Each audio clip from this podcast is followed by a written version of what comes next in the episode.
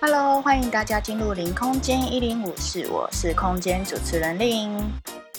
大家好久不见啦，令终于又回来了。先跟大家说一声抱歉，这么久没有更新，因为啊一些私事，所以花了一点时间去做处理。不知道大家有没有想我啊？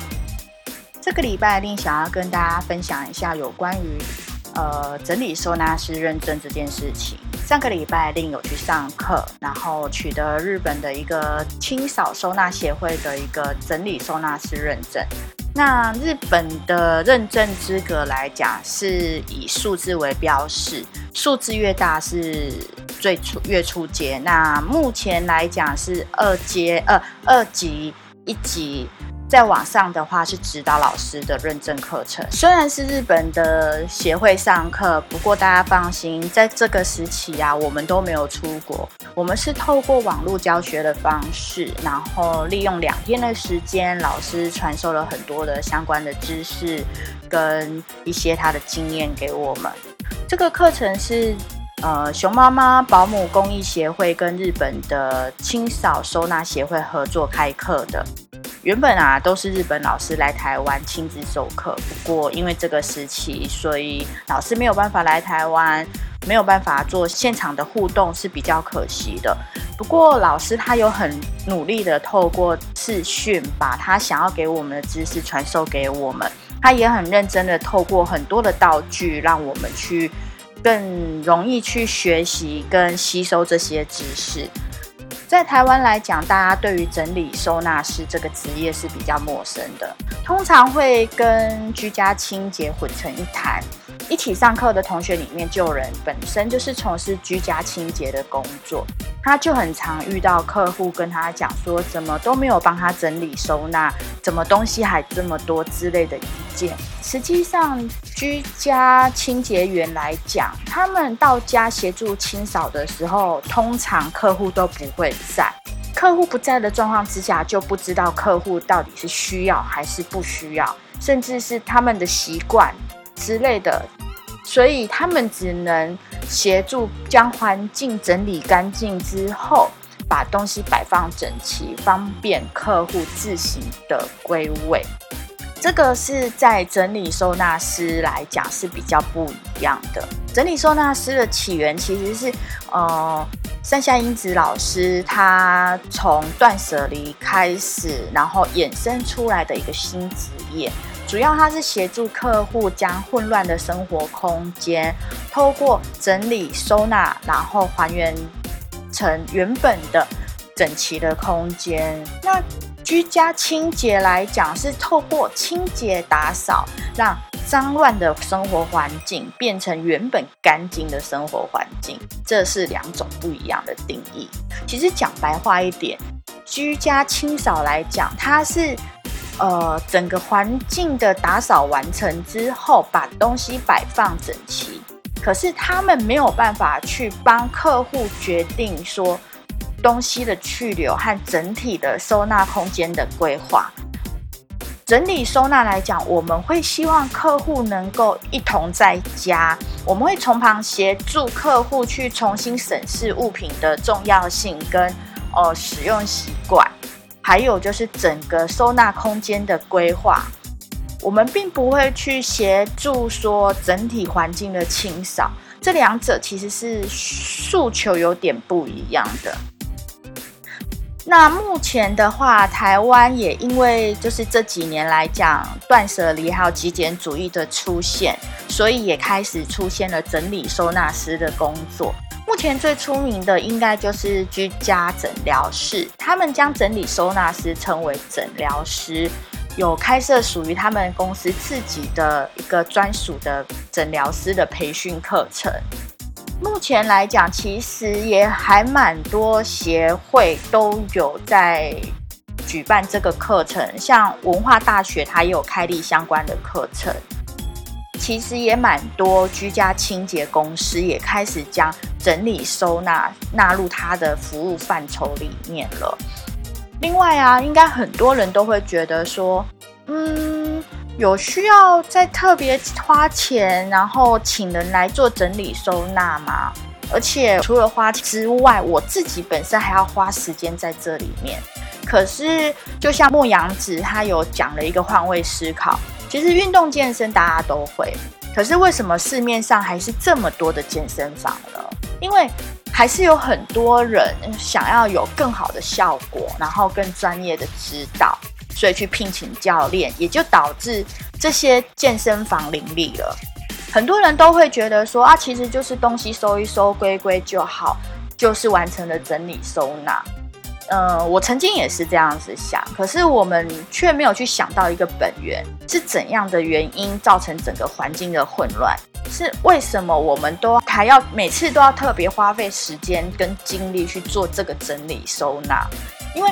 东西已经多到说，呃，我们不晓得怎么去丢东西，或者是说不晓得怎么去选择应该保留的东西。那今年累月下来，东西就只会越累积越多，最后的话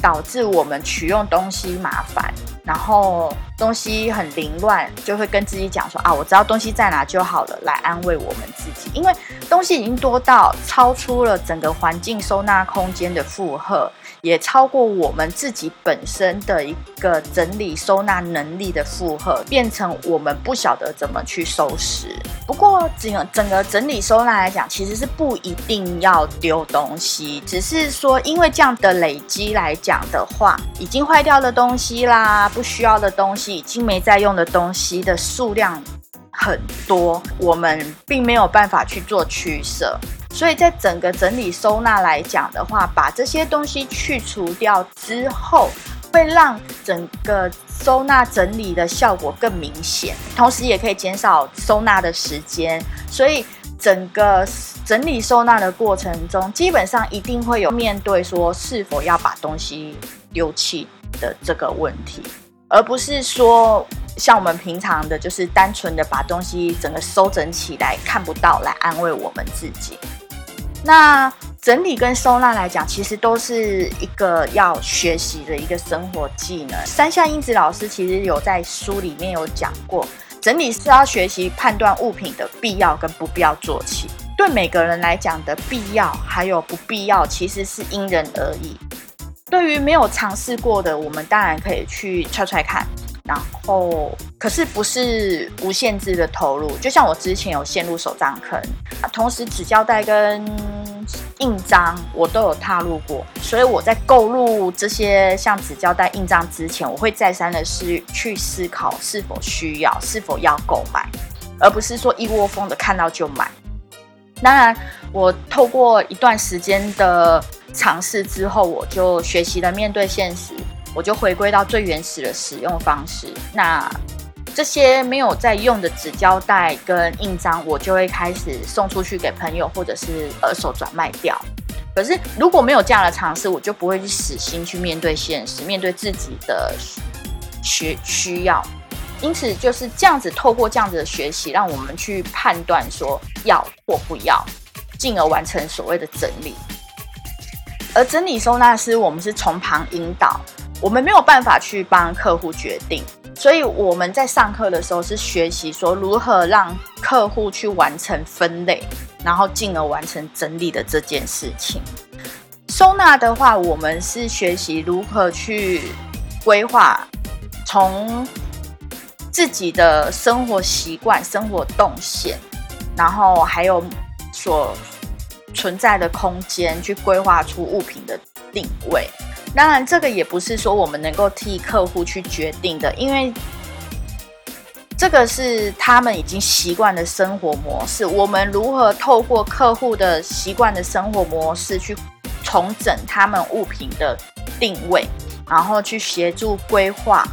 同时也利用一些技巧让物品的收纳看起来是整齐的。这个也是我们在上课的时候学习的，同时老师当然也有分享他的收纳经验给我。可是因为每一个客户都是活的，有自己的习惯在，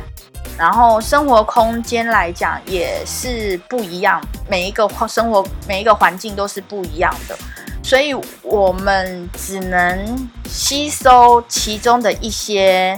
没有办法百分之百的 copy，我们必须去学习经验，去累积自己的经验。因为其实这两年来，令都有在做极简的生活，可是没有去深思这些为什么会这样子，所以。老师在讲的有些观念来讲，令其实是还蛮认同的，甚至可能我自己本身就不自觉的去做，可是我没有去细想说为什么。像是老师有讲到垂直收纳，为什么要垂直收纳？然后这些都是我们平常自己可能不自觉去做，并没有去思考说为什么。这些都是老师有另外在告知我们的一些观念在。所以令其实还蛮开心有去参加这个课程的。当然，令现在也很期待能够从事整理收纳师的工作，只是目前还在努力规划这条路上令要怎么去走，也开始在寻找一些媒合的业者，让自己能够多多的累积相关的经验，进而。完成自己的梦想。另外，令也有成立一个粉丝专业，是专门预定来分享令在整理收纳师工作上的一些事情。嗯，目前才刚成立，所以还空空的。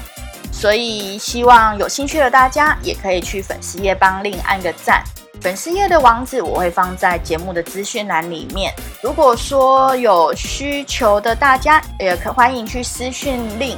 只要在新北市或台北市来讲的话，时间上可行的话，令也很期望能够去服务大家。那就今天的节目分享到这边啦，不知道大家有怎样的想法呢？其实我还蛮期待大家能够跟我分享你的想法，我也很乐意集中大家的心得，在一集的节目当中分享出来，或者是大家也可以一起讨论。我们在极简路上遇到的问题，欢迎大家 mail 或到 IG 私讯我，IG 的账号是 R I N Y Z C O M，mail 的话我会附在节目的资讯栏里面。